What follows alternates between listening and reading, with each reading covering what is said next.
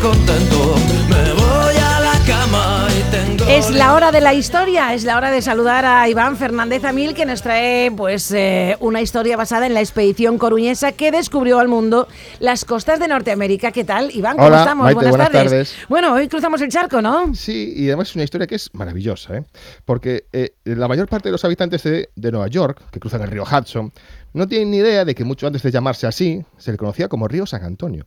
Y tampoco saben que durante 200 años todo el noreste de Estados Unidos era conocido como la tierra de Esteban Gómez. Mm. Y tampoco saben que más de 50 nativos americanos fueron bautizados y acogidos por vecinos de A Coruña, ¿eh? Hace pues un porrón de años. Un ¿eh? porrón. Mira, en 1519 zarpaba de Sanlúcar la expedición Magallanes-Elcano, aquella que dio la primera vuelta al mundo, tan legendaria.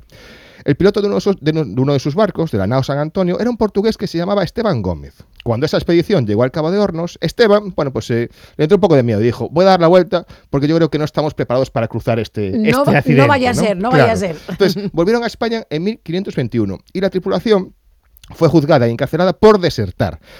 Pero llegó la no, la no Victoria, que fue la única superviviente del viaje alrededor del mundo. Sí. Regresó a España bajo el mando de Juan Sebastián Elcano, que ya sabemos, sí, y sí, contó los horrores, de su, los horrores de su viaje. El informe del Cano dejaba claro que el estrecho de Magallanes estaba demasiado lejos, demasiado lejos de todo. Así que el emperador Carlos I liberó a Esteban Gómez porque este hombre creía que por el norte podía encontrar otro paso, como había en el sur, por el Cabo de Hornos. En el año 1543, el emperador le dio autorización para armar una carabela a cargo de la corona y explorar la costa atlántica norte del continente americano, una parte de América que aún estaba por definir en los mapas. Claro. La gestión, pero ¿por qué coruñesa? Porque la gestión de esta expedición marítima corrió a cargo de la Casa de la Especería de A Coruña, que llevaba poquitos años eh, eh, creada, Sí. que dedicó todos sus recursos para construir una carabela, Nuestra Señora de la Anunciada, y a la que se dotó de armamento y de una tripulación de 29 hombres.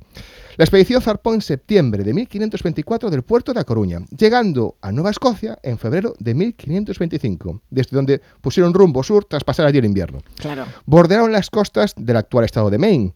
Llegaron al estuario del río Penobscot, que pensaron que podía ser el paso que buscaban, pero no, no lo era. Siguieron hacia el sur, entraron en el puerto del actual Nueva York, exploraron el río Hudson, lo bautizaron como río San Antonio. Ellos mismos Ellos dijeron, esto mismos. se llama así. Claro, nadie, yo lo nadie digo". había estado allí. Y llegaron a las costas de Florida en agosto de 1525, cuando decidieron regresar a España. Sí. Aunque no encontraron el paso del norte, Gómez consiguió cerrar la exploración de toda la costa este norteamericana. E incluso se trajo a España más de 50 nativos americanos que había secuestrado, tú mira, vaya, vaya fenómeno, durante la expedición para regalar al emperador, eh, que se pilló un buen rebote. Y ordenó que los liberaran, que los bautizaran en Coruña y que fueran puestos bajo el cuidado de algunos vecinos coruñeses. Tú mira, ¿eh? el emperador Carlos I, vaya crack. Eh, aunque parte de estas costas ya habían sido visitadas, eh, fue Esteban Gómez y su expedición coruñesa quienes las, re- las recorrieron y proporcionaron sus detalles geográficos más exactos. La información que recogieron compensó con creces la confirmación de que no había un estrecho al norte que unía el Pacífico y el Atlántico. Todos los datos fueron trasladados inmediatamente al padrón real, que era el mapa que utilizaba la corona para crear todas las cartas náuticas españolas. Pero además, uno de los cartógrafos que trabajaban para Corona Española, el también portugués Diego Ribeiro, era vecino de A Coruña en el momento que Esteban Gómez llegó a, bueno, llegó a Coruña, por lo que usó esos datos para dibujar seis mapas mientras vivía aquí, en A Coruña, Sí, sí. en los que trazó por primera vez en la historia la actual costa este de los Estados Unidos de O sea, América. Como un mapa de América. Sí, sí, sí, la- de la costa este. Sí, nada sí, sí. Y la bautizó, esa costa, como Tierra de Esteban Gómez, un nombre que se mantuvo hasta la colonización británica 200 años más tarde. Tú imagínate. Sí, sí, sí, sí. Pero, a pesar de todos estos hechos, que son históricos, que están verificados, que bueno, que son, se sabe que existieron, que son reales, los grandes historiadores ingleses y norteamericanos ni siquiera nombran a Gómez y consideran a Henry Hudson como el primer occidental en explorar el, río que llevaría su apellido, a pesar de haberlo hecho 84 años después que este portugués. Hay que mandarle un correo electrónico a los Sí. descendientes de- Sí, del sí, señor Hudson.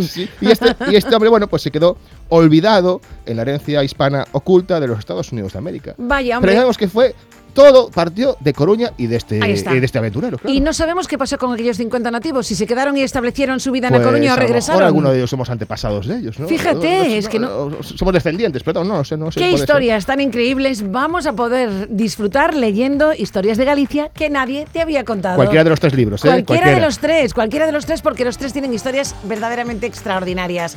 Iván, nos vemos la semana que viene. Hasta la semana que viene. Hasta el martes, señoras, señores, gracias por la compañía. Se quedan con más ventana y nosotros Volvemos mañana a partir de las 7 y 20.